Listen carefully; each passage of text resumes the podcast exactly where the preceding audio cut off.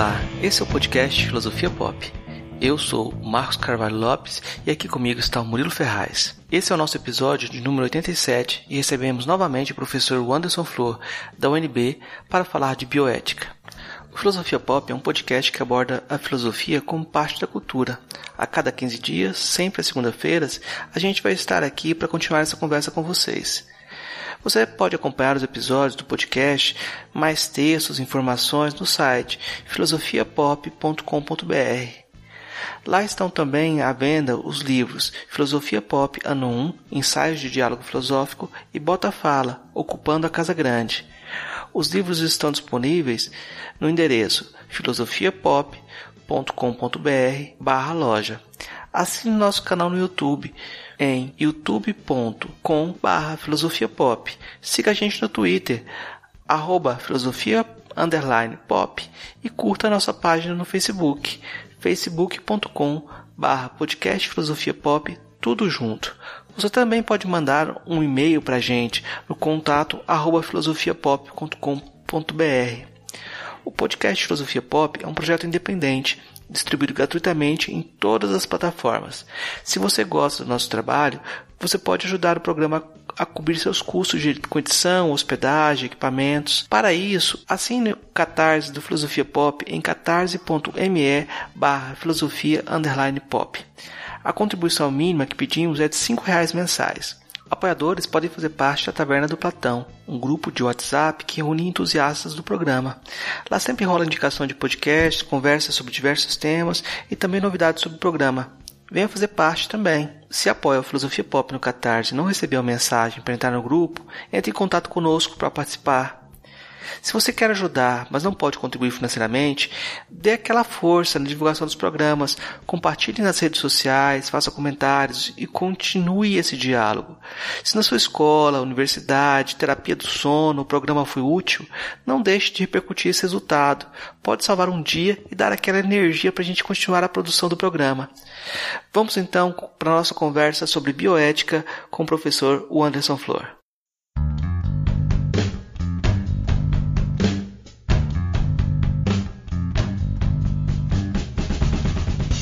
Gente recebe novamente aqui no podcast o professor Wanderson Flor, que ele fala diretamente de Brasília, é professor da UNB. Ele já esteve com a gente no episódio número 15, ainda no primeiro ano do, do podcast, é, no episódio sobre filosofia africana, uh, Ubuntu. Quem quiser pode pesquisar aí no, no, no feed, vai encontrar esse podcast. E hoje a gente vai falar com o professor Wanderson sobre bioética, né? Uh, eu queria agradecer o professor o Anderson pela, pela presença, pela, pela reincidência, assim, né? É, é, o, o, episódio anterior teve uma repercussão muito positiva, continua repercutindo, as pessoas continuam redescobrindo, né? Então é muito bom ter você de volta, continuar um diálogo. Eu vou, com, eu vou deixar já de, além dessa, dessa, desse agradecimento, já deixar essa pergunta inicial, a pergunta na formulação mais antiga: o que é bioética? Bom, Marcos, primeiro eu agradecer né, o convite para novamente estar aqui no, no Filosofia Pop, né, no, no, no, trabalho hiper bacana que vocês têm feito na, na realização e na disponibilização desses podcasts. E, e, tem uma aderência muito boa né, dos estudantes e da, da, do pessoal em geral, curioso da filosofia. Acho que tem um, é um trabalho muito interessante, muito importante.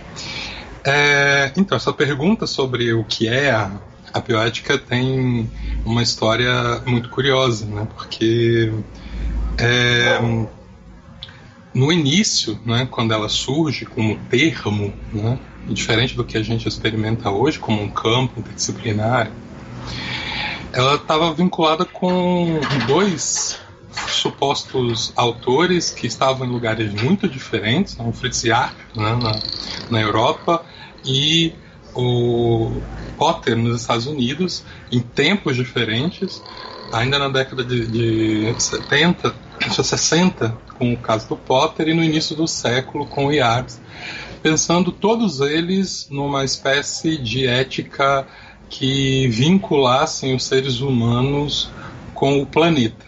Então era uma espécie de reflexão muito mais próxima do que a gente chama hoje de ética ambiental né, do que a bioética como a gente experimenta hoje.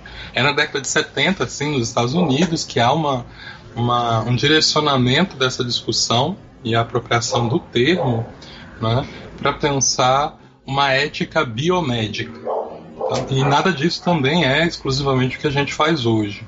Então, efetivamente, a gente pode perguntar o que é a bioética nos seus princípios, o que é a bioética na institucionalização da década de 70 nos Estados Unidos e o que é a bioética que a gente faz hoje. Né?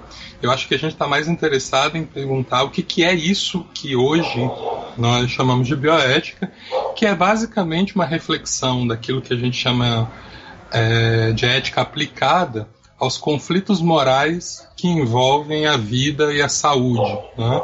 E aí nós temos as pesquisas que envolvem seres humanos e animais, nós temos a produção é, de medicamentos, nós temos as políticas de saúde, nós temos a dimensão das relações ambientais que envolvem a vida e a saúde, ou seja, nós temos uma série de fenômenos que trazem é, em sua cotidianidade uma série não é, de conflitos morais. E a bioética está interessada em pensar esses conflitos morais. Não é? E aí tem, óbvio, os temas clássicos sobre suicídio, sobre aborto, sobre eutanásia, mas esses são temas muito mais, digamos, de uma espécie de caricatura que, embora façam parte, sim, do debate da bioética, não encerram o debate da bioética.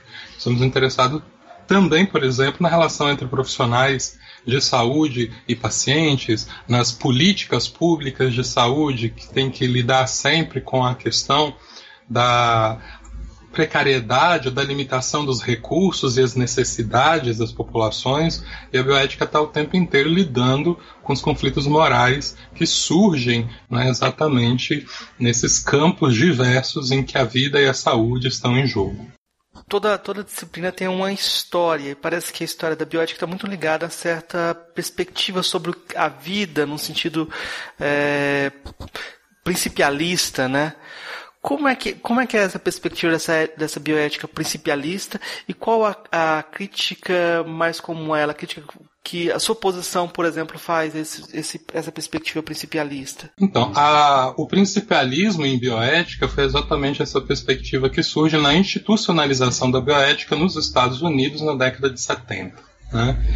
que está basicamente voltada para uma ética biomédica, na maior parte dos casos vinculado com a relação entre pacientes e, e, e profissionais de saúde, de um lado, e da pesquisa clínica de outro. Né? E ela está, então, pensando num critério, digamos, biológico da vida, uma noção de vida que está muito mais vinculada com os processos orgânicos do que com uma, uma noção mais abrangente de vida que envolve, por exemplo, qualidade de vida e não apenas a vida biológica é, orgânica. E ela organizou o debate né, durante muitos anos, sobretudo porque ela se transformou na perspectiva hegemônica em bioética no mundo, é, o debate em torno da medicalização, do tratamento com, com nos serviços de saúde, na relação sobretudo entre pacientes e profissionais, e na pesquisa envolvendo seres humanos, na pesquisa clínica especificamente. É, ela se estruturou em torno de quatro princípios, e por isso ela foi chamada de principialismo, que é o, o princípio da, do respeito, não é? a autonomia, o princípio da não maleficência, o princípio da beneficência, o princípio da justiça. Né? nessa é, cadeia hierárquica, inclusive, embora esses princípios possam ser chamados de prima facie, né, eles têm o mesmo valor até entrar em conflito entre si, e aí cada situação vai pedir que a gente ordene de modo diferente esses princípios, mas numa cadeia hierárquica mais geral, o respeito à autonomia veria antes do restante dos outros. Isso nessa abordagem é.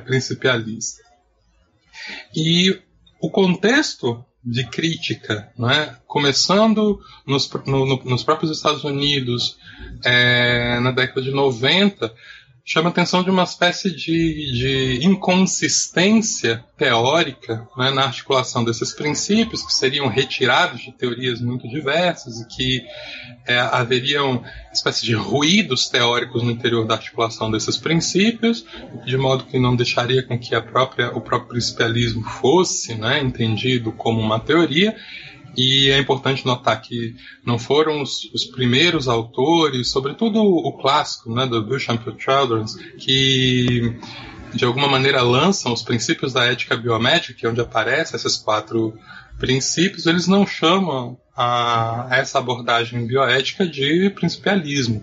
Quem vai nomear assim essa perspectiva são exatamente os críticos, né? sobretudo Gert Close, já na década de 90, que denominam né, essa abordagem de principialista, o nome pegou e assim ficou. É, então você tem essa primeira crítica, que é uma crítica mais teórica e, é, da, da, fundamentação teórica do principialismo, e você tem uma série de críticas surgidas é, de abordagens políticas é? é? do principialismo. Uma parte importante dessas críticas surgem exatamente na, na América Latina, é, e o Brasil tem aí uma, uma potente crítica ao principialismo que é, chamou atenção para uma espécie de elitização da, da teoria principialista exatamente pelo fato de que ela faça uma espécie de primazia da autonomia por sobre o coletivo, por um lado, e sempre a discussão bioética na, na biomedicina, ou seja, ou nos aspectos biomédicos mais que na biomedicina, nos aspectos biomédicos, enquanto a vida extrapolaria não é, esse aspecto é, biomédico e precisaria então ser pensado em termos também sociais, em termos culturais, em termos históricos e não apenas em termos biomédicos. Isso traria uma outra configuração de ferramentas conceituais em que, por exemplo, se nós priorizamos aspectos sociais, o princípio da autonomia deveria ser subordinado, por exemplo, ao princípio da justiça, né? e não ao princípio da justiça, ter, o princípio da autonomia ter algum tipo de prevalência. E essas críticas se espalham muito, né? E no meu caso, no meu caso pessoalmente, que trabalhei no meu doutorado com críticas latino-americanas, especificamente da perspectiva decolonial, em que imagem de vida é essa que a bioética principalista sustentaria né, para poder é, universalizar esses princípios é, numa, num contexto muito complicado de uma aplicação de uma ética é, biomédica. Né? Então, eu estou interessado em entender como os processos históricos e os processos sociais, sobretudo aqueles que envolvem o racismo, o patriarcado é, e as outras formas de opressão, impactam também os processos que envolvem a vida e a saúde quando não são pensados apenas, embora a gente não possa excluir esse, essa dimensão, os aspectos biomédicos. Né? Tá, eu vou te perguntar, como leigo mesmo, o que, que é a bioética de intervenção e como você fez a relação dela com a colonialidade? A bioética de intervenção é uma dessas, dessas propostas bioéticas que surgiram na América Latina, é, especificamente no Brasil, que surgia de maneira crítica ao principialismo, né? é, chamando a atenção de que a transposição de modelos é, de análise de conflitos morais dos Estados Unidos para o Brasil, que tem uma outra realidade social, que tem uma outra realidade dos serviços de saúde, que tem uma outra realidade da pesquisa com seres humanos envolvidos, sobretudo, na produção de medicamentos, seria arriscado. Né? Sobretudo porque essa própria perspectiva, em alguns momentos, acaba por subsidiar aquilo que em bioética a gente chama de duplo padrão moral nas pesquisas, que faz com que, por exemplo, é, os Estados Unidos não adotassem hoje uma pesquisa como se aventou esses dias, né, que se pudesse fazer experimentos na, na, na, população de países africanos de novos medicamentos sem passar, não é, pelo, pelos passos de segurança e eficácia anteriores à ida é, desses medicamentos para as populações. E por que, que isso não seria admitido nos Estados Unidos, nem em países europeus, mas seria admitido no continente africano? Né? Ou seja, essa transposição de modelos teóricos né, que envolvem a vida. E pensando a vida não só no caráter orgânico, que ela sim poderia ser um pouco mais regular em qualquer parte do mundo, mas que tem contextos sociais muito diferentes que determinam é, experiências da vida de modo muito diverso. E a bioética de intervenção chama a atenção né, de que o Estado deveria estar ocupado em entendendo as precariedades típicas das nossas regiões, pensar em critérios né, de decisão sobre questões que envolvem a vida e a saúde que levassem em consideração a nossa realidade e não exportar é, modelos que se pretendem universais, mas que quando é, chegam em países que têm experiências muito diferentes dessas onde essas teorias foram geradas, acabam criando mais problemas do que resolvendo. Né? E só que aí a minha questão quando eu começo a estudar o doutorado é que essa mesma perspectiva teórica que chama atenção de que é necessário pensar a partir da América Latina e para a América Latina, tem no núcleo da sua base teórica teorias vindas também do, do, dos Estados Unidos ou da Europa. Né? Vejam, por exemplo, a adoção do utilitarismo como regra de cálculo, de decisão, né? É, e que, ou a adoção dos direitos humanos como fundamento é, de tomada de decisão, e todas essas instâncias foram decididas né, também fora. Então, como é que a gente pode aproximar os marcos teóricos daquilo que também é o nosso local, né? não só a concepção ou a execução é, dessa somada de decisão. E é aí que eu tento vincular a bioética de intervenção com os estudos sobre a colonialidade, que são estudos feitos na América Latina e que tem uma realidade, então, teórica muito mais voltada para esse local e que emerge daqui também. É, nesse caso, parece que é importante também pensar na estrutura institucional né, também.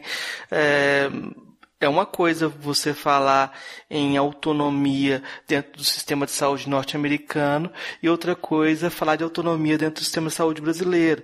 E aí a questão da, até o próprio SUS, a ideia de que a gente tem um, um sistema único de saúde, pelo menos é, como um, um projeto é, fragmentário que, que tem que ser contextualizado também, né?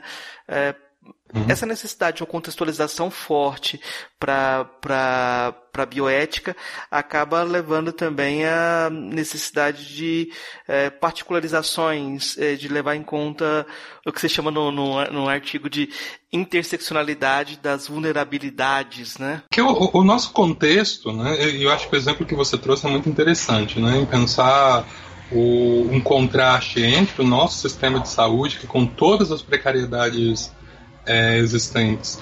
Ele tem uma, uma pretensão de cobertura universal. A gente olha agora, inclusive, nesses casos do, do da, do, da Covid-19. Aqui no caso de Brasília, a primeira é, paciente diagnosticada, ela foi diagnosticada num hospital privado e foi removida para um hospital público, de modo que o SUS, é, inclusive sendo o maior sistema público de saúde do mundo, né, tem uma robustez que, embora com uma dificuldade imensa de gestão, ainda é um modelo é, exemplar para muitos lugares do mundo, e que aqui nós temos um princípio de justiça social organizando é, esse sistema de saúde, enquanto isso não é presente em muitos lugares do mundo, sobretudo nos lugares onde é, essa teoria, é, foi a teoria principalista foi é, estruturada. Então, como que a gente pode pensar não só no sistema de saúde, mas como é que a gente pode pensar em autonomia de decisão né, é, em contexto de vulnerabilidades? Como é que eu posso dizer para uma pessoa que está passando fome na porta de um hospital, que não conseguiu atendimento, e chega alguém para ela dizendo assim: Olha, eu consigo para ti aí é, uma grana para você comer se você topar participar de um experimento. Né? Qualquer experimento em saúde tem riscos. Né? todos eles têm riscos. Essa pessoa vai ter as condições, dada a precariedade da, da questão da fome que está ali na frente, de tomar uma decisão de fato autônoma. Né? Então, o que a gente está chamando de autonomia em contextos em que essa autonomia está sempre no limiar de sumir frente à necessidade de sobrevivência. Né? Então, é, o que a bioética de intervenção tem chamado atenção é de que pensar os contextos sociais né, reposiciona o lugar da autonomia, porque ninguém está defendendo que a autonomia não seja é, ouvida ou considerada, mas que ela não pode ser um princípio absoluto, sobretudo para avaliação de conflitos morais. Né? É, que é muito fácil se você pensa isso num contexto como os Estados Unidos, está pensando lá no caso das testemunhas de Jeová, que decidem não fazer uso de, de terapias com hemoderivados, fazer transfusões de sangue, nada disso, eles decidem isso, mas numa situação de escolha muito diferente da nossa, e fazer uma pergunta pela autonomia a um paciente do SUS que está deitado num corredor de um hospital é, sem condição de interferir no processo em que ele está é, inserido. Enquanto o testemunho de Jeová ele pode decidir, não, eu não quero receber isso. Então você está em níveis diferentes não é, de, de possibilidade de atuação dessa mesma autonomia. Né? Acho que esse é um ponto fundamental que precisa levar em consideração, né, inclusive, o contexto em que a, a autonomia é evocada como um princípio a ser considerado na avaliação de um conflito moral. É, aí eu é, você me falou isso, eu lembrei que a esposa do, do Richard Hort, a Mary Hort, que é filósofa também, é mormon, né? E ela vai uhum. nessa direção, da, ela trabalha com bioética, com esse tipo de questão aí que você citou. Mas eu, eu pensei é, aqui no, no, num texto do, do Godfrey Tanguá, que é um filósofo da bioética uh, africano, camaronês, que ele tem um textinho uhum. que ele fala sobre uh, como não se deve comparar a medicina tradicional africana com a medicina ocidental. Né? Uhum. É, são, são é, essas contextualizações que parecem muito difíceis de fazer, né, pra gente. Se você pede uma, pega uma autonomia universalista e não leva em conta conceitos culturais sobre o que é cura, ou o que é doença, ou o que é principalmente tratamento, né? Um, tratamento uhum. de doença. Queria que você comentasse um pouquinho sobre isso pra gente falar dessas contextualizações. É, é, eu acho que é mais do que contextualização, né? Eu acho que num sentido teórico é pensar que os conceitos têm história, mesmo os conceitos que se pretendem universais. Né? E como é que a gente entende a relação entre a história dos conceitos e a sua aplicação numa realidade empírica, como é o caso das éticas aplicadas, né? Enquanto na filosofia especulativa, teórica, a gente não precisa ter um, um, cuidado. Eu não sei se não precisa, mas pelo menos há uma, uma, uma perspectiva majoritária que você não precisa ter um, uma preocupação tão forte né, com os ambientes culturais, né, como se houvessem conceitos supraculturais, o que eu acho que não acontece nem mesmo na parte da filosofia especulativa, mas isso é muito mais grave quando você está num contexto de uma ética aplicada, como é o caso da bioética, que envolve a vida e a saúde. Né? E se a gente não entende que a gente não pode universalizar o modelo de vida biomédico, que é o que acontece especificamente na configuração de uma ética biomédica, né? nós teremos problemas na prática cultural. Você pensa, por exemplo, nos esquemas de vacina em, em sociedades tradicionais, eu estou aqui pensando num caso de Angola, em que a negociação para imunização por vacina precisa ser negociada com as lideranças tradicionais, porque aquilo implica na introdução de um elemento externo no interior da tradição. Né?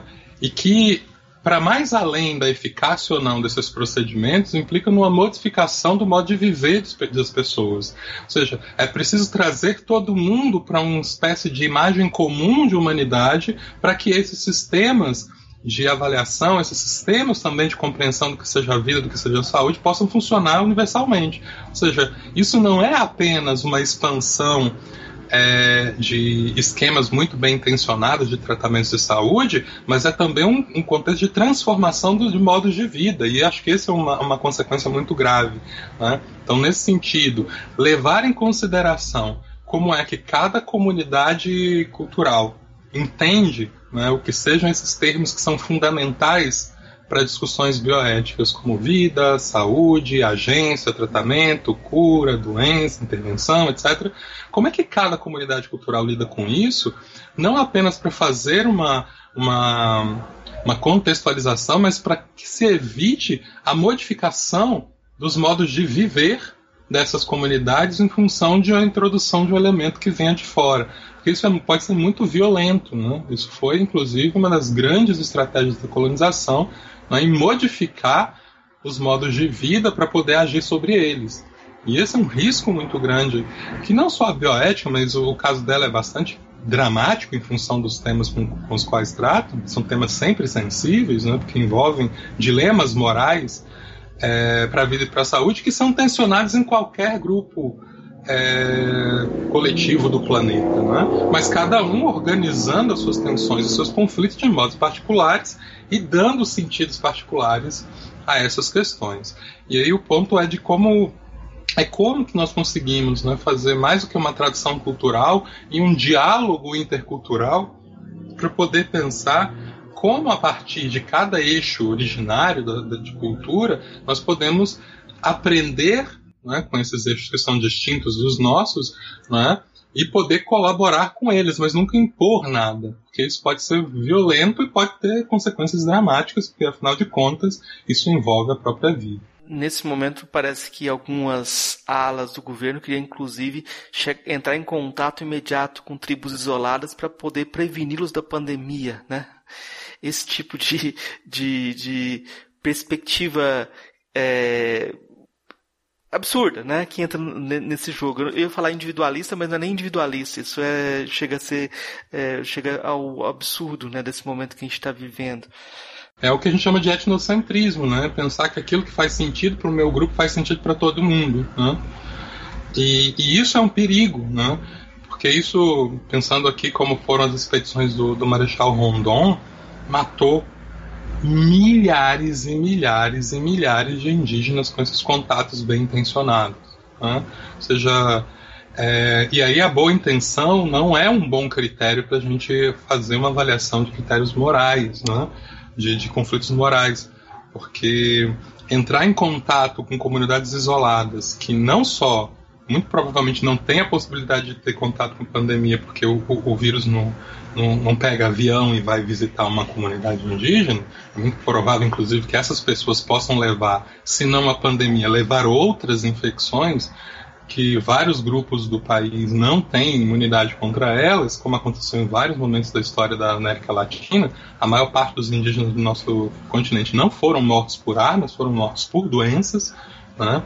E isso é um problema muito grave. Né? Então, mais do que a gente sair por aí com corações bem intencionados, é pensar de que maneira cada modo de vida é também vulnerável e se vulnerabiliza em contatos com outros modos, né?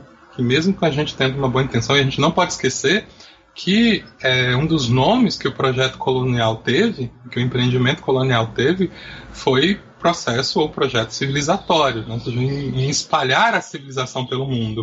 E olha as consequências que isso teve. Ou seja, teve uma, uma boa intenção inicial, mas efetivamente causou danos que muito provavelmente a nossa história não tenha como se recuperar. Né? É, parece que além do, dessa dimensão do etnocentrismo, é, cada vez mais a gente precisa pensar a questão do especismo, né?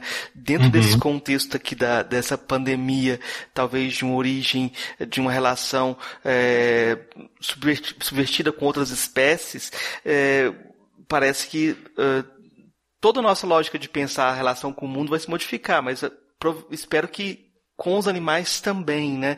Você fez um artigo, é, um texto sobre zoofilia ontológica. É, o que, que, é isso?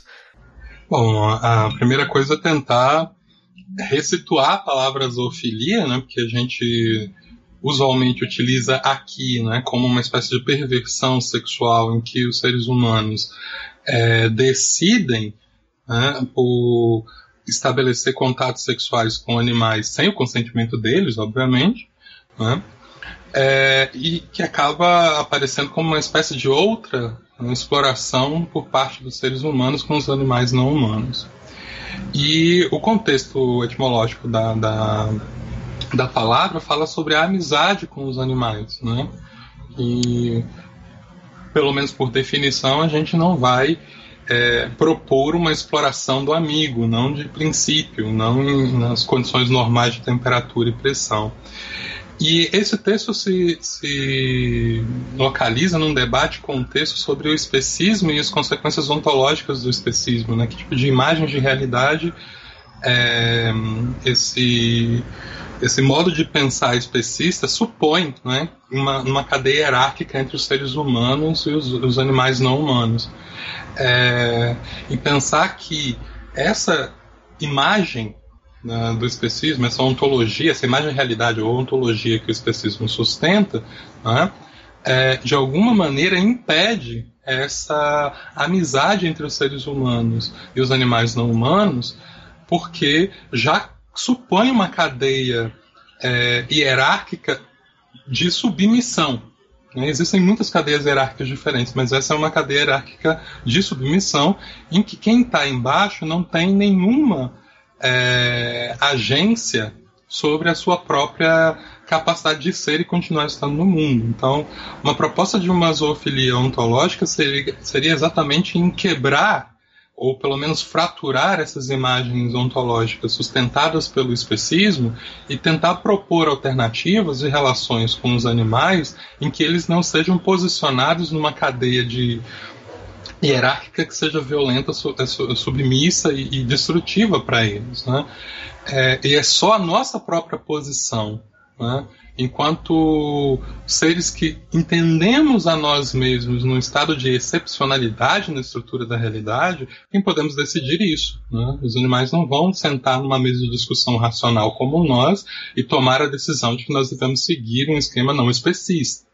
Então, a proposta da amizade entre seres animais humanos e animais não humanos é parte de nós, porque fomos nós quem propusemos essa cadeia especista de destruição não é, desses animais não humanos. Ah, você falando ver a imagem assim como as imagens governam nosso pensamento a imagem platônica é, que acaba sendo imunológica, de que o corpo humano se assemelha ao corpo do Estado, não devemos aceitar a entrada de estrangeiros, né? Essa imagem já foi, já foi é, desconstruída por autores como, é, eu estou lembrando aqui do Byung-Chul Han, ele lembrando como nós precisamos da, das bactérias, nós precisamos de outros é, organismos dentro de nós mesmos, até para fazer digestão, etc.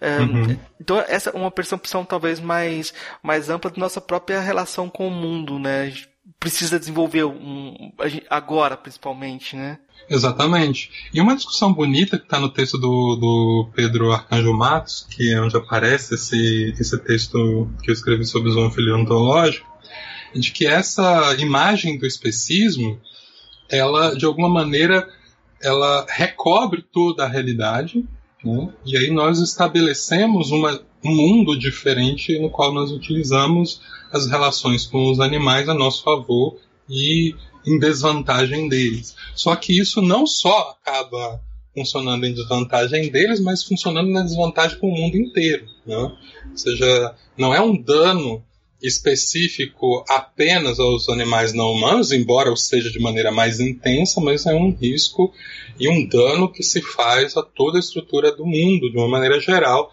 né, em pensar que, que é, o modo como nós tratamos os animais implica em pensar também a natureza como recurso, né, como algo que eu vou lá e utilizo e exploro da maneira que me for é, conveniente. E isso, de alguma maneira, tem, tem riscos para a realidade tal como nós a conhecemos. Né? Então, fraturar isso, em pensar em outras relações que nós podemos estabelecer com a natureza, e aí pensando em, em, os seres humanos como parte dessa natureza e não como um fora dessa natureza, e aí problematizar a distinção mesmo e a separação radical mesmo entre natureza e cultura ou natureza e sociedade, para tentar imaginar que outras relações nós podemos estabelecer, inclusive pensando em imagens é, menos violentas, que eu acho que é o que está na base do pensamento especista, é uma violência na relação com a alteridade. E isso cria uma sensibilidade pro, do humano com, a, com, com, um sofrimento que é muito grande. Né? A gente não tem nenhum drama é, em ir ao supermercado e comprar ali uma bandeja de carne, porque a gente criou uma sensibilidade em saber que aquilo foi um ser vivo no outro momento e que foi morto contra a sua vontade e que isso tem uma série de implicações na nossa sensibilidade para a realidade de um modo geral. não é só com aqueles animais, né? Tipo, como é que nós criamos um sistema de, de subjetividades que acolha a violência, né? que acolha a violência destrutiva é, e não uma, uma, uma, violência disciplinadora, não uma, uma violência instrumental, né? mas uma, uma violência destrutiva, meramente destrutiva, e a gente acolha isso na nossa subjetividade e acha que isso não tenha consequências para o mundo como um todo. É, nesse sentido, os animais são partes né? é, desse sistema perverso que, que se, de alguma maneira, estrutura em torno dessa imagem que os seres humanos fazem de si mesmos em torno de uma excepcionalidade no mundo. Né? Parece que de uma tentativa de conceituar a vida lá do começo da, da, da bioética, a gente vai para uma coisa meio as condições de possibilidade da vida determinam o, o, discurso agora. E essas condições de possibilidade acabam também vinculando a bioética a todas as questões ecológicas novamente, né? De antropoceno, Exatamente. etc. É, você tem trabalhado também com essas questões? Também, né? Estou hiper interessado em pensar, né? Nós tivemos agora, é, no início do ano, uma, um evento em Brasília de avaliação né, do, do, da bioética de intervenção, né, que surge ainda na década de 90 com outros nomes, e aí a gente acaba é, vendo como ela vai se desenvolver e tenta fazer uma avaliação dela. E um dos, dos debates mais fortes é não apenas na crítica ao utilitarismo, que tem sido uma das coisas mais fortes em torno do, do trabalho é, das atualizações da bioética de intervenção, mas em pensar também como que nós é, percebemos é, essas outras camadas de preocupações que extrapolam o, o, modo como os seres humanos entendem o que é a vida e como os seres humanos entendem o que é a vida dos outros existentes que não são humanos. Né? E, e, toda essa preocupação com o planeta, e não só com o virtual das gerações futuras, né? porque quando a gente fala em gerações futuras, a gente está preocupado ainda né? em pensar nos seres humanos nesse mesmo mundo que nós vamos deixar como herança, né? como legado.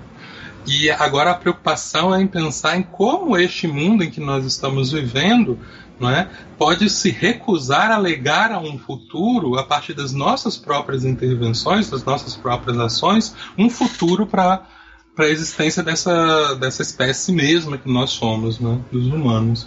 Acho que toda essa preocupação em tentar ouvir o que, por exemplo, as, as sociedades indígenas sendo chamada atenção já há bastante tempo sobre os riscos de separar a, os humanos do restante da natureza. Né? Pense na queda do céu do Davi Copenau, por exemplo, né? em como é que a gente pode considerar né, esses alertas também como critérios de avaliação dos conflitos morais que nós entendemos serem é, parte da bioética a partir também de uma ampliação desse escopo de atuação que não seja apenas na, na discussão sobre políticas sociais em torno da saúde. A gente circulou um monte de questões e eu acho que é, elas giram em torno de uma mudança maior de perspectiva.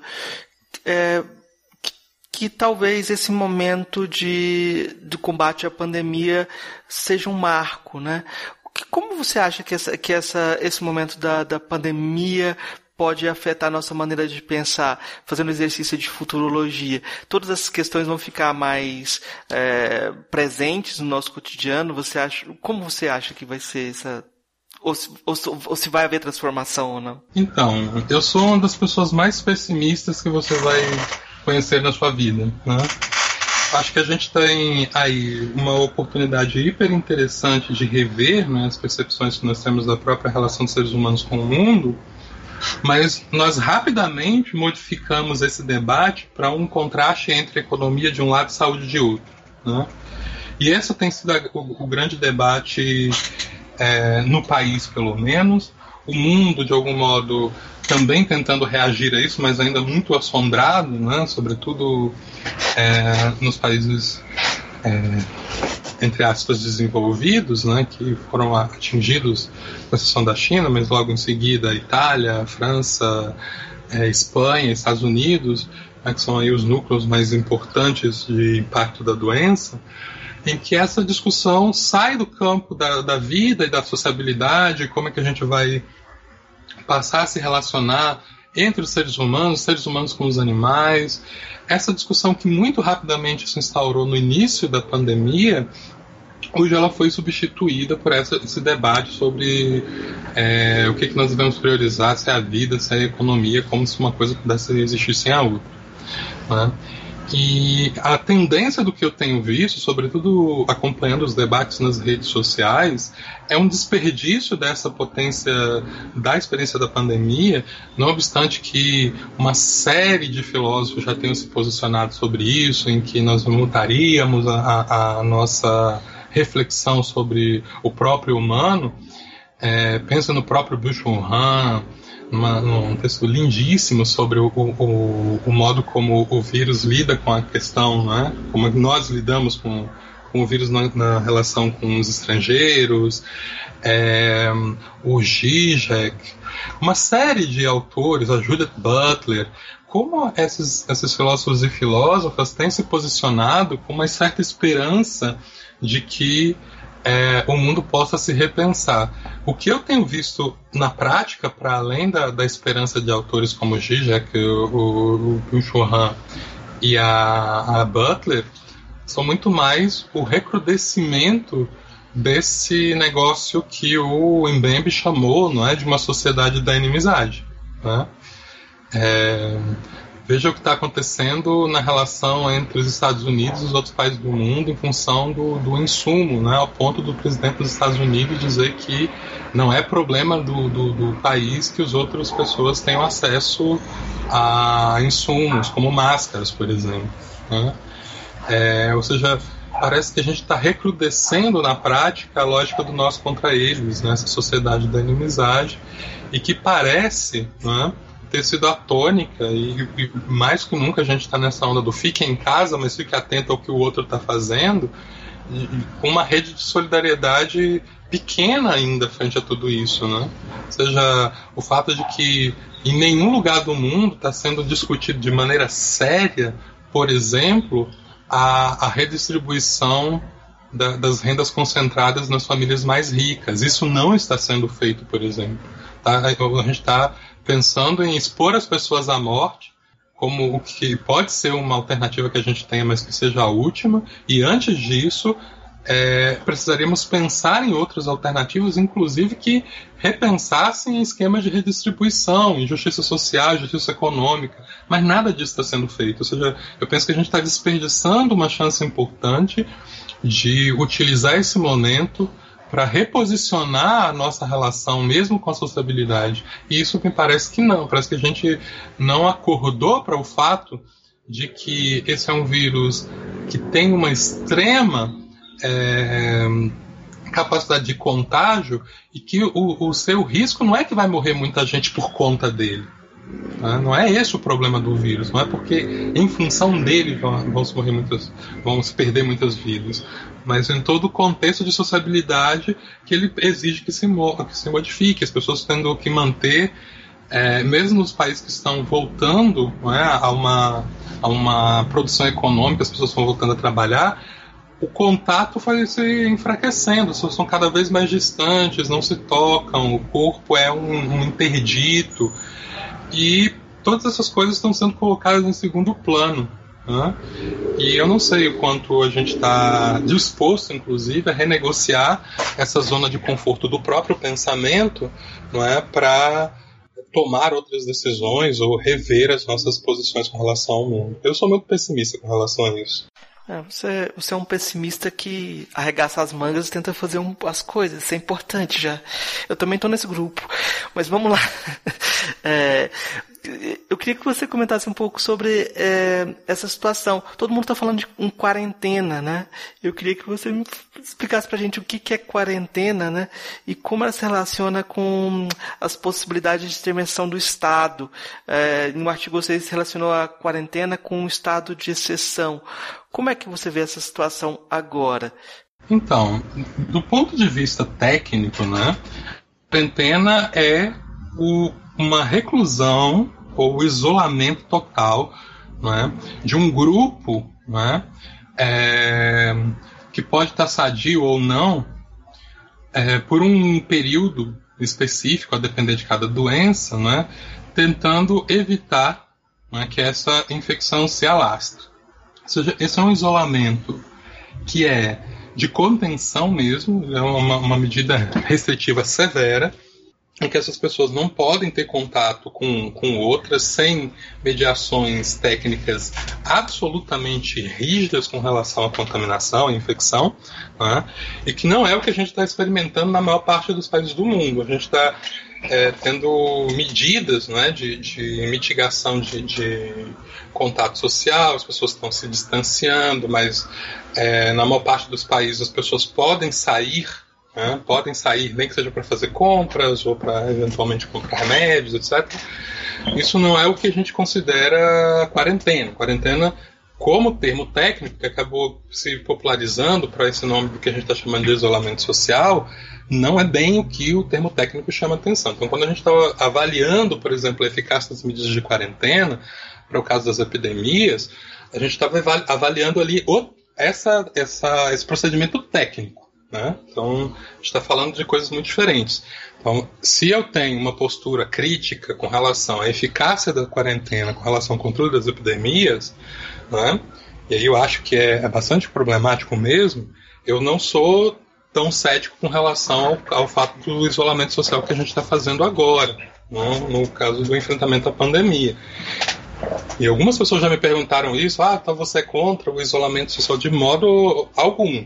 Eu acho que a gente precisa ter, um, num primeiro momento, um isolamento social, efetivamente. Não porque as pessoas não vão se, se infectar em algum momento, elas vão se infectar em algum momento, a maior parte da população, pelo menos. É? Mas para que isso não aconteça ao mesmo tempo e sobrecarregue o nosso sistema de saúde, os nossos sistemas, não é? tanto o, o, SUS como o sistema suplementar da rede privada, que não tem capacidade para é, atender esse 1% da população necessitar de, de é, leitos de UTI, ela não vai ter condição de atender todo mundo. Se todo mundo tiver, ao mesmo tempo, mesmo que seja 1% apenas da população, se, se, se infectar ao mesmo tempo e demandar serviços de saúde de, de tratamento intensivo, não vai ter leito para todo mundo. E aí não importa se você tenha o coronavírus, se você tenha sofrido um AVC, se você tenha tido um infarto, se tenha sofrido um acidente de carro, o que, que tenha acontecido, você não vai ter atendimento nenhum. Né? Porque os sistemas vão estar saturados. Então a ideia desse isolamento é reduzir o ritmo do contágio, não impedir o ritmo do contágio. O que você quer? As pessoas vão se infectar, elas vão se infectar em algum momento, né? mas que não seja todo mundo ao mesmo tempo. Então, nesse sentido, eu sou absolutamente a favor não é? É, desse é, procedimento de um isolamento social e que ele seja programado, né, e que em algum momento as pessoas possam voltar à sua normalidade, pensando é, normalidade é um, uma forma de dizer, né, que elas possam voltar a, ao trabalho, pelo menos, né, durante algum tempo, até as pessoas criarem uma imunização natural, seja pelos anticorpos ou provocado por vacinas, que vai demorar um pouquinho, a gente vai ter que enfrentar a realidade de que vai, é, em algum momento, a maior parte da população entrar em contato com esse vírus, né? mas que não seja todo mundo ao mesmo tempo. Eu acho que é importante que os estados né, não, não caiam também nessa uh, dicotomia entre saúde e economia, porque se acontecer de que é como essa galera meio insana está chamando atenção. Não, vamos, vamos só resguardar o grupo de risco e deixar o restante da população é, se infectar. Quando essa infecção acontece num período muito pequeno, né, é, isso vai ter impactos econômicos também. Primeiro, porque os sistemas de saúde não vão suportar. Segundo, a própria é, consequência né, de um, um trabalhador ir trabalhar sem a certeza de que se ele se infectar, ele não vai ter um sistema que o acolha, cria uma insegurança. Num, num mundo em que é, a especulação é aquilo que mantém funcionando né, o capitalismo financeiro, isso tem um risco gigantesco. E uma outra coisa importante para pensar é a importância dos sistemas de saúde para a saúde econômica de um país. Né? Seja, é, nós estamos vendo isso agora efetivamente nos Estados Unidos, que não tem um sistema público de saúde. Né? Mas quando a gente observa o que acontece com o impacto das pessoas adoecendo e sendo retiradas do mundo do trabalho, vejam que isso aconteceu nos Estados Unidos antes do, do, fechamento da, da. Isso que o pessoal está chamando de lockdown. Né? É, antes do lockdown, já houve uma enxurrada de saída de pessoas do mercado de trabalho, não pela, pelo medo, mas elas saíram porque elas adoeceram. Né? Que mesmo que as pessoas não vão morrer, em algum momento elas vão estar com um corpo é, não disponível para o trabalho. E isso gera problemas econômicos também de muita monta. Então, a crise está dada, econômica de um jeito ou de outro. Acho que aí trata-se agora de tentar entender como é que a gente pode proteger os sistemas de saúde para que esses sistemas de saúde sejam capazes de proteger a vida das pessoas. Porque senão não tem, não tem dicotomia possível nenhuma entre a vida e a saúde num contexto em que os, os sistemas de saúde estão colapsados. Né? Você falando, eu lembrei de uma coisa que sempre sempre me incomoda muito, que é a própria formação dos, dos médicos no Brasil. É, a gente vê que no, nos Estados Unidos, para você fazer um curso como medicina, muitas vezes você tem que mostrar que você já faz trabalho social, que você tem uma preocupação com a, com a sociedade, para que você tenha direito a entrar nesse tipo de vaga. Né? E nada parecido existe no Brasil. Nenhum tipo de demanda de é, uma, uma solidariedade. É, práticas de solidariedade para que a pessoa é, curse é, cursos na, na, na, na, área de saúde. Isso é uma coisa que me incomoda bastante quando a gente pensa na, no contexto mais amplo, né?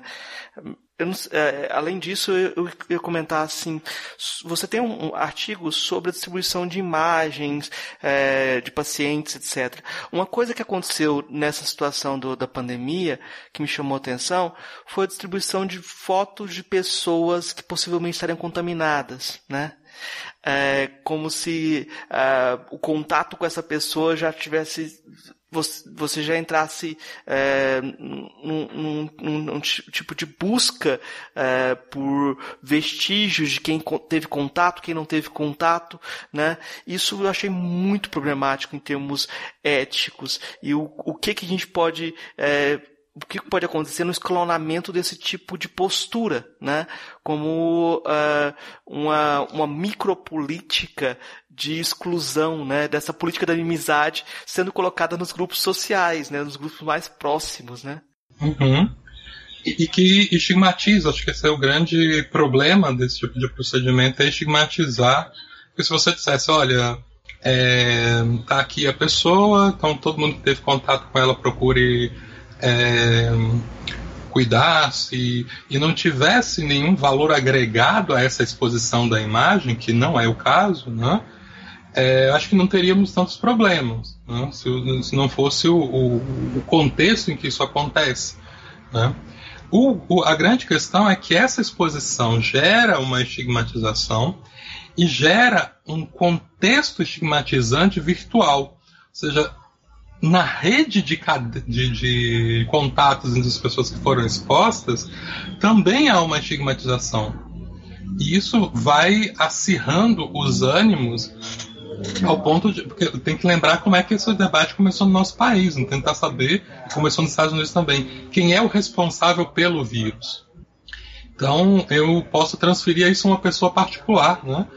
Eu, eu o Anderson é, fui jantar na casa do, do Marcos e eventualmente levei para ele o vírus e ele me entende agora como responsável e essa responsabilidade pode ser entendida inclusive na forma punitiva, mesmo que eu não tenha responsabilidade nenhuma com isso. Né? Ou seja, todos esses esquemas virtuais de risco em que a imagem pode ser utilizada contra os sujeitos tem que ser pensado com muito cuidado. Né? E é absolutamente fundamental a gente tem a preocupação que a exposição das imagens das pessoas no mundo, tão movido por imagens como o nosso, inclui riscos muito grandes, mesmo que diz respeito a criminosos. Né? Nós temos vários casos em que é, imagens de pessoas suspeitas de, de abusos, de crimes, é, geram violências, inclusive injustificadas. Nós tivemos uma, um famoso linchamento em Santos de uma mulher que foi confundida com uma pessoa que supostamente estava fazendo magia negra com crianças. Essa mulher foi espancada até a morte. Ela morre um linchamento público e depois se descobre que não era ela. E isso não é um caso isolado. Não é um caso isolado de modo algum. Isso é um desses modos de, de estigmatização que essa exposição de imagens acontece e que está sempre vinculado com o negativo daquilo que você expõe. Né? É inserir num, num, numa, num registro do negativo a a, pessoa e o signo né, daquilo que ela está tá sendo exposta. Então, isso é um problema muito grave que a gente tem que ter sempre muito cuidado em estar expondo imagens, mesmo porque a maioria das pessoas faz isso com muito boa intenção. Olha, estou aqui para proteger ou para fazer algo interessante. E de novo, os, os problemas oriundos desse tipo de, de procedimento de exposição de imagens saem do controle da boa intenção dessa pessoa que fez isso no primeiro momento. E isso é muito, é preciso ter muito cuidado, porque de novo, as boas intenções não garantem que na frente o que vai acontecer seja um, um gesto, uma ação interessante para a maioria das pessoas. E, e, acaba repercutindo também em termos de subnotificação, né? É, por enquanto que as pessoas tiverem uma perspectiva de que na medida que forem diagnosticadas vão ser tratadas desse modo, né? É melhor não ser diagnosticado, né? Não, ou não, não não levar em conta esse diagnóstico, não transmitir esse diagnóstico para outras pessoas, né? Exatamente. E, e outra coisa, porque essas pessoas muitas vezes vão ser obrigadas a estar em espaço de convívio, mesmo contra a sua vontade, mas elas vão estar aí no meio de uma sinuca de bicos. Eu me, me assumo como infectado pelo vírus, né? É, eu posso ser hostilizado, então é melhor ficar quieto. Isso gera riscos também, né? Então, já todo esse é, o problema da, da subnotificação não é só que a gente não sabe né, o que está acontecendo, é que o risco do contágio se amplifica. Né? E aí, de novo, a gente tem um risco do impacto negativo no sistema de saúde. Então, ninguém ganha nada em fazer esse tipo de exposição. Primeiro, porque você não evita o contágio, sobretudo porque tem muita gente assintomática, a maioria das pessoas vai ser assintomática. Não se sabe quanto, mas se sabe que é a maioria. Né? Mas o fato de que eu receba o vírus de uma pessoa sintomática não quer dizer que eu não vá ter sintomas. Então, isso é um problema. Então, cada vez que você esconde o, o vírus, é, você tem um problema. A grande questão é que esse tipo de exposição não ajuda. Por outro lado, a gente não tem não precisa dividir as coisas entre ter uma, uma correta imagem acerca de, da, da, quantidade de quem são as pessoas infectadas de um lado e de outro fazer a exposição dessas pessoas, que, que gera uma série de problemas. É, tem sido comum o pessoal também trazer para o debate o conceito de necropolítica do é, Achille Mbembe, né? É, eu queria perguntar se você já pensou como esse contexto é, é, sim, como você encaixaria nesse contexto o conceito é, de ecopolítica que você tem desenvolvido? Então, é, eu estou tentando imaginar, né, primeiro que o pavor aqui, eu não sei se é um pavor à morte, não é um pavor à morte que está assombrando as pessoas, não, porque a gente já sabe que a maioria das pessoas infectadas não vão morrer, né, não vai morrer, então não é esse parece o, o pavor, né? O grande pavor está com o encontro, né, com, é, com a possibilidade, inclusive, de reformar comunidades. Todas as nossas comunidades, quase que, pelo menos quem está vivendo nos grandes centros urbanos, e quem não optou por desrespeitar as recomendações do, do distanciamento social, foi, do isolamento social, foi de sair das suas comunidades e, e só estar tá em contatos virtuais, etc. Né? E uma das grandes defesas que eu acho que a, a ecopolítica traz para nós é dos fortalecimentos das comunidades. Né? Eu acho que um desafio interessante que o vírus tem colocado para nós é em como não desfazer as comunidades, como não esfacelar as comunidades, mesmo não tendo, mesmo que eu não tenha o contato físico com as pessoas que compõem essa comunidade, né? ou seja, em pensar que se o que interessa para a ecopolítica é que essa nem mesmo a morte seja capaz de retirar os indivíduos das comunidades, né? também que nós possamos pensar nesse momento em como fortalecer essas comunidades para que mesmo que alguém venha morrer, esse alguém não seja tirado da comunidade. Para a gente isso é um problema muito forte, né? É, nós estamos vendo, inclusive, nos casos em que as pessoas são elas vão a óbito em função do, do, do vírus, que ninguém mais pode tocá-la, ninguém vai ver o, o, o corpo do falecido, ele vai ser enterrado em caixão lacrado, não tem vidro, o corpo está lá dentro envolto num, num, num, num, plástico, ou seja, não tem, não tem sequer acesso visual a esse cadáver, mais do que para as comunidades tradicionais de matriz africana é um problema, porque o corpo precisa ser tocado. Né? Mas nós é, entendemos que aqui nós temos uma situação bastante particular e as, e as comunidades também sabem disso, né? mesmo em casos é, anteriores aos vírus, você não podia tocar o corpo em qualquer caso. Né?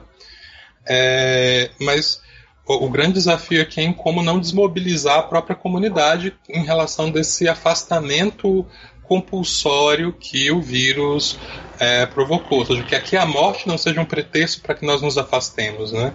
Que a, a IQ não é uma, um elemento de dessegregação e de separação.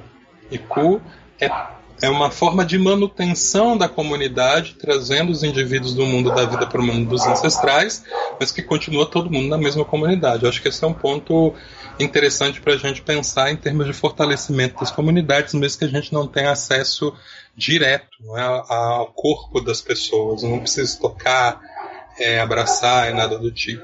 Acho que eu fiz a pergunta de uma forma muito abrupta, então o ouvinte talvez não saiba o que, que é a ecopolítica. Então, eu vou perguntar de novo é, o que, que é ecopolítica, só para a gente contextualizar o jogo todo, né? É, esse conceito surge num debate exatamente com a ideia de necropolítica, em, em que nós temos, ah, tal como o Mbembe vem pensando, uma política de morte, né, por parte do Estado, que acaba se introjetando nos indivíduos também, né, é, e que se instancia sobretudo numa relação de inimizade entre os humanos, né? ou seja, numa lógica do nós contra eles, em que o outro é sempre um inimigo e, portanto, o inimigo tem como recompensa final a morte. A morte é uma punição.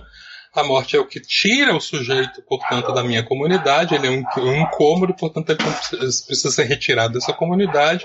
E como digamos, saída final, não é, para esse impasse da inimizade é o extermínio do inimigo, não é a morte do inimigo.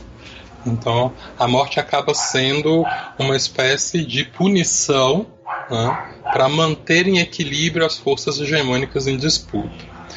É, já a ecopolítica faz referência ao conceito urbano é, de Iku, né? E Ku é ao mesmo tempo a morte do corpo, né? mas é também uma divindade. Né? É aquela divindade que é responsável para a manutenção da comunidade de desligar o corpo do restante dos elementos que formam a pessoa, não para tirar a pessoa, não para tirar a pessoa do, da comunidade, mas para fazer que ela esteja de outro modo na comunidade seja, IQ não é um vínculo, não é uma, não promove uma quebra de vínculos. Ela mantém os vínculos de outro modo. E interessa, portanto, para IQ que uma comunidade é, que de algum modo seja organizada por laços de, de, sociabilidade fortes e que tenha não é, uma interdependência entre seus membros, que ela seja responsável porque esse membro não se distancie. Ao mesmo que o corpo não esteja mais presente, esse sujeito continua lá. Então, uma ecopolítica seria uma resistência né, a esse tipo de morte que foi legada pela, pela necropolítica que tira os indivíduos da comunidade. Porque é muito difícil, por exemplo, lembrar, no nosso cotidiano, lembrar de alguém que foi assassinado. Né? É uma, é uma lembrança que é sempre dolorosa, que é sempre mortificante, e a gente acaba afastando essa pessoa da nossa memória. E um dos modos de habitar é, do, do, das pessoas que não estão mais vivas para essas comunidades que se guiam pelos princípios africanos é exatamente a memória. Né? É, não, embora não apenas ela, mas a memória é fundamental. Se você não lembra dessas pessoas, elas não estão na comunidade mais. E enquanto a ecopolítica está resistindo ou propondo uma resistência que incorpore e que não deixe com que esses sujeitos que foram que já não fazem mais parte do mundo dos vivos, né, se, se, deixem de fazer parte também das comunidades. E aí, nesse sentido, a ecopolítica seria resgatar os modos tradicionais de morrer, né, em que morrer não é, um, não é uma punição, não é um problema, né, mas ser morto é. Né? Ou seja, ser, ser retirado violentamente, não por IQ, mas por qualquer outra força é, nefasta do, do, das nossas ações por aqui, né? decisão de matar alguém ou de deixar alguém morrer de fome, por exemplo, né? que não é a ação de IQ. IQ está conosco o tempo inteiro, desde o dia que a gente nasce até o dia que ela nos encosta, a gente desliga o nosso corpo do restante das coisas que nos constituem enquanto pessoas. Então, nesse sentido, IQ é, é um elemento de sociabilização e uma IQ política seria uma política de resgate do sentido de viver uma vida que não e não de uma vida sofrida, né? Porque essa vida que se sofre é a que é coroada pela necropolítica, porque a, a, relação que precede a morte necropolítica é a relação de inimizade, enquanto a vida que precede a morte por Iku é uma vida comunitária, societária, que tem seus conflitos, mas seus conflitos não são é, resolvidos na forma do nós contra eles. É, como tem uma a Júlia Kristeva, ela tem um, uma frasezinha que eu acho bem interessante. Ela diz que não existe imaginação que não seja melancólica, né? Uhum. É, imaginação escrita que não seja melancólica. Quando você fala que você é o cara mais desesperançoso do mundo, pelo menos você está imaginando políticas e possibilidades de existência, de resistência. É a tarefa, né? É a tarefa enfrentar essa melancolia com, com criar possibilidades, né? Um, tem uma coisa que eu acho interessante, é, talvez até para fechar esse, esse percurso nosso sobre bioética, é que é, as pessoas, a imprensa começou a tomar cuidado de tentar dar nome e contar um pouco da história das pessoas que estão sendo vítimas da, da Covid-19 para tentar aproximar as pessoas também, para não ficar aquela morte abstrata ou aquela descrição, ah não, a pessoa que morreu, ela tinha doenças pré-existentes, ninguém morre de, de, eu já vi essa frase, ninguém morre é, dessa doença que está aí, né? É, nesse sentido, é, aproximar, é, contar histórias seria um, um, uma forma de aplicar essa essa, essa, essa perspectiva que você está apontando? Com certeza. É, é preciso é, reumanizar as pessoas né, e não desumanizar o morto. Tá? O morto é sempre uma peça fundamental das comunidades e então na medida em que a gente consegue né, contar suas histórias, resituando o morto numa comunidade, a gente está é, nesse âmbito da aplicação de uma de uma ecopolítica, né? E, e não pensar, né, que mesmo que ele tenha morrido é, da Covid-19, que essa pessoa era parte né, de uma comunidade. E que esse essa morte que foi trágica, que não foi é, interessante para esse núcleo comunitário, né, que isso não implique que a gente vá é, lançar esse morto num limbo do não do, do, do, não reconhecimento mais como parte daquela comunidade. Eu acho que humanizar esses mortos, ao mesmo tempo, nos leva a ter um autocuidado. Por quê? Porque ninguém quer participar dessa comunidade em que os mortos são. a morte chega de surpresa, né? Então, muito embora quase nenhuma morte anuncie que está chegando, mas é, em que ela não, não coloque essa, essa experiência do viver nessa comunidade como uma vida sofrida, mas sim como uma vida vivida. Então é muito importante, sim, dar rosto a essas pessoas que morreram, pensar que elas foram, o que, que elas fizeram, qual era o lugar delas nas comunidades em que elas viviam, é? e que falta elas vão fazer naquele jeito e que modo elas podem ser chamadas de volta nessa forma da memória, nessa forma da lembrança, não é, como componentes ainda dessa comunidade. Eu acho que já dá para a gente fechar essa primeira parte sobre bioética, né? Já tem um percurso interessante. Tem alguma questão que eu deixei de fazer que você acha que era importante comentar? Eu acho que uma coisa importante para a gente pensar é, sobre bioética é de que ela não está fora, não é? embora não seja um nome que a gente utilize com muita, com muita frequência, que as nossas reflexões sobre o modo como a gente está vivendo e os impactos que tem os modos como nós estamos vivendo é, traz o, o, o, contexto da bioética para muito próximo de nós. Não seria interessante que a gente pudesse é, se aproximar um pouco mais desse campo perceber a riqueza da discussão que ele traz para nós, né, sobretudo é, naquilo que tem a ver com refazer os nossos modos de vida né, e proteger tanto quanto possível aquilo que há de positivo nos nossos modos de vida. E acho que isso é uma, uma uma tarefa que não precisa ser deixada na mão dos especialistas, né?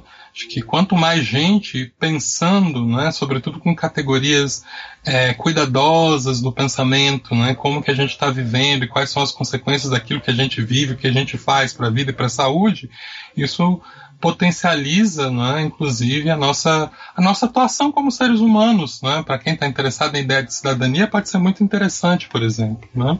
Eu acho que fica aí o, o, o, o chamado que foi tão bem feito por uma saudosa é, bioeticista negra, que foi uma das precursoras da, da política de saúde da população negra, que foi a Fátima Oliveira, né, que ela chamava atenção de que a bioética pode ser uma ferramenta muito, muito importante para a construção da cidadania. Eu acho que eu tenho que fazer essa pergunta, assim, é, já que você até deu mote. Como que você é, articula esses dois, seu, dois campos de trabalho, a bioética e a filosofia africana? Eu não vejo um distanciamento entre eles, né?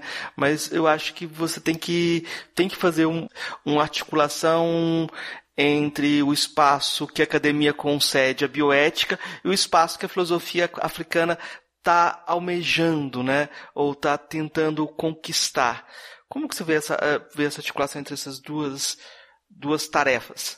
Acho que a primeira delas, talvez seja a mais óbvia, seja de entender o que, que as pessoas africanas, o que, que os filósofos africanos estão pensando sobre a bioética, como é o caso do Tanguá, do Badegessin e de uma série né, de autores é, africanos que têm se dedicado a, a, a pensar a bioética.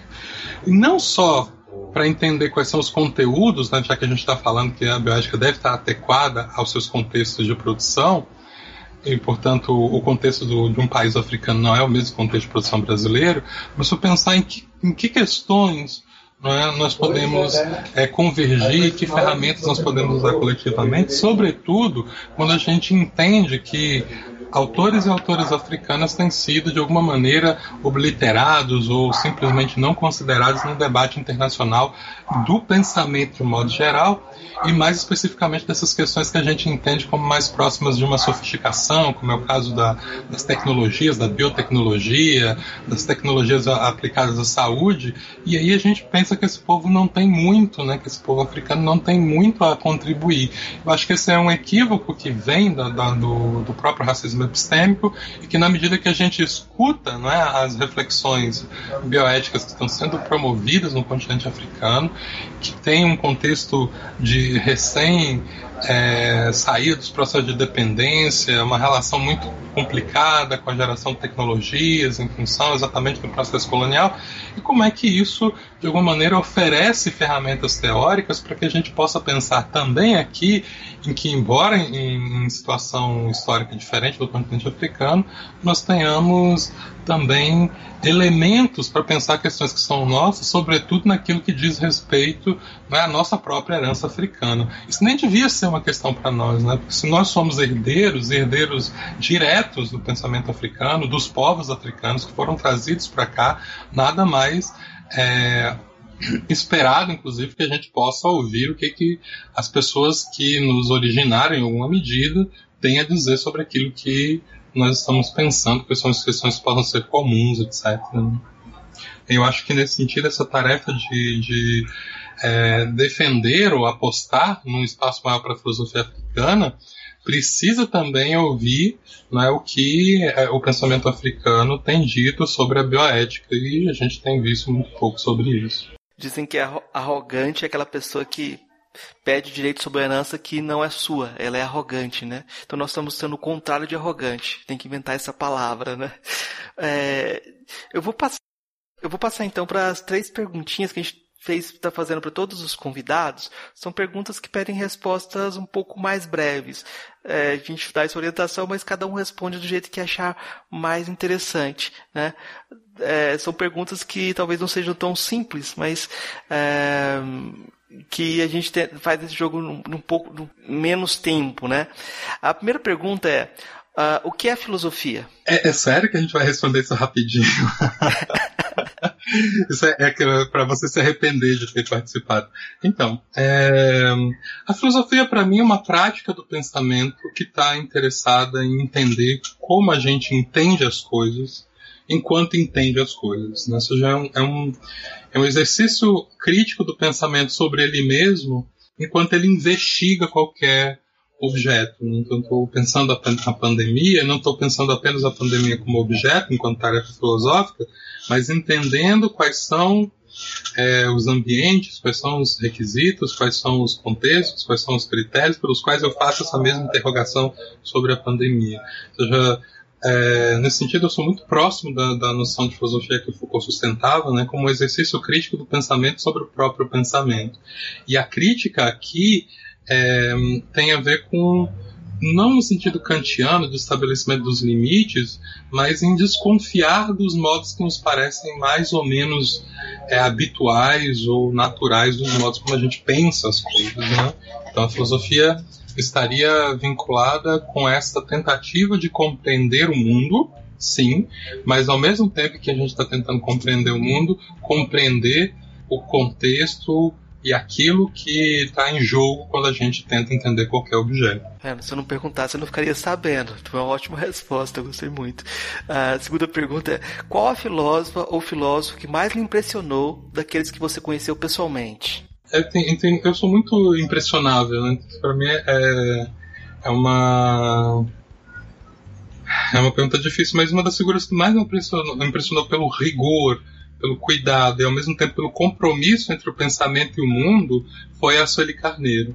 Sueli Carneiro é uma pessoa que ao mesmo tempo tem um rigor com o que pensa e isso não a distancia da, de estar tá inserido no mundo e, e, e, tentando modificar aquilo que ela acha que precisa ser modificado no mundo. Eu acho que isso é uma, é uma virtude que que me impacta bastante, né? Talvez seja uma das que mais me chamaram a atenção. É, a última das três perguntas é qual a filósofa ou filósofo favorito? Hoje é a Oeronke Oyeyumi, né? que é não é uma filósofa de formação, mas que está fazendo um trabalho muito próximo de categorias filosóficas, né? cheio de, de, de de viragens epistemológicas que me interessam muito, polêmico, cheio de, de, de, entradas polêmicas no, no, pensamento dela, mas tem sido uma das pessoas que mais hoje é, me impactam é, do ponto de vista da potência do pensamento. Tá certo. É, a gente vai para a última parte, que é só as uh, indicações de o que você quiser indicar para nossos ouvintes. Bom, eu acho que, que falando da, da, da Fátima Oliveira, eu gosto sempre de recomendar a leitura do Bioética e Cidadania dela. Né? A, a Fátima Oliveira é uma, uma figura que a gente precisaria retomar com muita seriedade, que foi uma das grandes intelectuais é, brasileiras e que a gente conhece muito pouco e que tem feito um trabalho muito fez né, ela, ela faleceu já tem uns quase três anos é, em, em, torno de uma reflexão bioética a partir né, de elementos da nossa sociedade nacional. Ela foi uma das importantes é, construtoras da política de atenção integral à saúde da população negra, mas desde esse, esse, lugar de ativista da saúde da população negra não deixou de se preocupar com a saúde da população em geral. Então, ela, esse vínculo dela com a bioética e a, a, a insistência de que a bioética deveria ser comprometida com o social, que portanto deveria ser antirracista, antipatriarcal, comprometida com, com as transformações econômicas, né, de, de, de fim da exploração, ou pelo menos a redução da exploração é, de classes, foi sempre uma tônica do, do, pensamento dela e acho que é uma autora que vale a pena. Né? O livro dela, Bioética e Cidadania, é um livrinho é, de fácil leitura é, que trata de questões complexas de uma maneira bastante acessível é, e sem perder esse vigor do pensamento. Né? Tem várias edições, muitas edições, talvez seja o livro de bioética que no Brasil mais vendeu, tem sido dela. Né? É, um filme que talvez valha a pena também ver sobre é, e que trata de questões bioéticas é o filme Cobaias, né? que conta a história de experimentos com seres humanos. É muito difícil falar sem dar spoiler, mas eu acho que valeria a pena dar uma olhada é, nesse filme, que conta muito de como essa relação com a pesquisa que envolve seres humanos está né, é, vinculada com questões de injustiça, etc., sobretudo no que diz respeito à população negra. Né? É, e tem uma tese, se vocês puderem também acessar, que é a tese da Rosana Castro, né, que foi inclusive bastante premiada e deve de alguma maneira é, ser transformada é, em livro, né? Aí eu não sei como é que vai ser o nome do livro, mas a tese se chama Precariedades Oportunas e Terapias Insulares: Economias Políticas da Doença e da Saúde na Experimentação Farmacêutica talvez seja o mais intenso trabalho de, de bioética que a gente tem, nessa interface entre a bioética e a antropologia da saúde, em que ela está exatamente problematizando é, as relações entre a pesquisa para a produção de medicamentos, é, numa relação muito forte entre a, a necropolítica e a, a, aquilo que o Warren vem chamando também de uma necroeconomia, né? E como uma necroeconomia estaria na base de uma necropolítica, especificamente vinculada com essa, essa experimentação é, na produção de medicamentos. É um texto muito interessante. O livro, a tese é gigantesca, tem, tem mais de 500 páginas. O livro deve ser um pouco menor, hum, mas que vale muito a pena ler cada página que está colocada aí e com uma revisão muito bonita da, da literatura, trazendo bioeticistas do Oriente, é, da América Latina, de vários lugares do mundo que a gente não tem uma leitura normalmente conhecida, do continente africano, enfim, uma leitura muito interessante. Tá certo. Eu, eu vou exercitar meu clichê, mas mais do que justificado. Eu estava tava falando pro antes da, da, entrevista que eu comecei a pesquisar os artigos e os trabalhos dele sobre bioética e fiquei assustado pela quantidade e a relevância do material, a quantidade de temas no debate, porque para mim a bioética ocupa uma esquina muito interessante é, no trabalho filosófico e que ela hum, consegue agregar o poder e a aura que a filosofia tinha com o poder e a aura que a saúde, a área da saúde efetivamente tem na sociedade. Então é muito interessante esse lugar de pensamento, né, que precisa ser ocupado por posições que pensem as minorias, né. Então eu acho que todo mundo pode dar uma olhada nos trabalhos do, do, do, do Anderson sobre é, bioética, uma série de artigos, é, e a tese dele de doutorado é, que já tem um título para uma vida descolonizada, diálogos entre bioética de intervenção e os estudos sobre a colonialidade. Eu acho que é, quem puder é, dar uma olhada nesse material vai conseguir é, talvez ter uma, uma ideia de como é, está construindo um pensamento em que articula isso que a gente falou no final, de pensar uma, uma filosofia é, africana a partir do Brasil, ou melhor, uma filosofia brasileira abrangente, né, que pense o Brasil de uma forma muito mais é, plural, né. É, eu, eu tem essa indicação, que é uma indicação que eu tô, tô me repetindo, todos os convidados eu tô indicando o material dele, mas dessa vez eu faço com muito prazer, né? E eu queria indicar também alguns é, romances porque estão na, na, na bola da vez. Um deles é o A Peste do Alberto Camus, o outro é um ensaio sobre a cegueira do José Saramago. Quem for ler os dois depois vai comparar ah, os, os, as perspectivas sobre a condição humana em cada um do, dos romances, né? E ver o qual o Brasil se encaixa, né? Outra, outro, outro indicação que eu vou fazer foi um insight que veio da, dentro da conversa. fiquei me lembrando do livro é, Minority Report, é, é, é, relato minoritário, né? É, é, um livro de ficção científica em que a pessoa é presa pela possibilidade de cometer um crime no futuro, né? É, eu não sei até que ponto que a gente pode pensar num contexto de futuro em que a possibilidade de você ter uma doença ou transmitir uma doença vai ser suficiente para te barrar portas ou caminhos ou possibilidades de existência.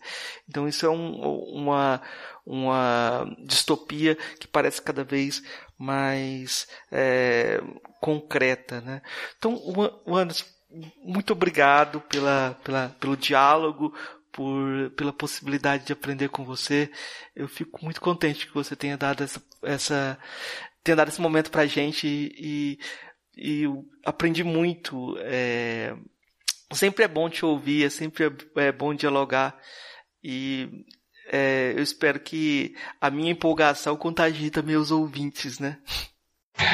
Eu quem agradeço, é sempre muito bacana interagir com o trabalho que vocês vêm fazendo, que é muito, muito, muito interessante e, e acho que forma um acervo muito bacana né, de temas provocativos, bastante provocativos, e que aproxima a filosofia das pessoas, né?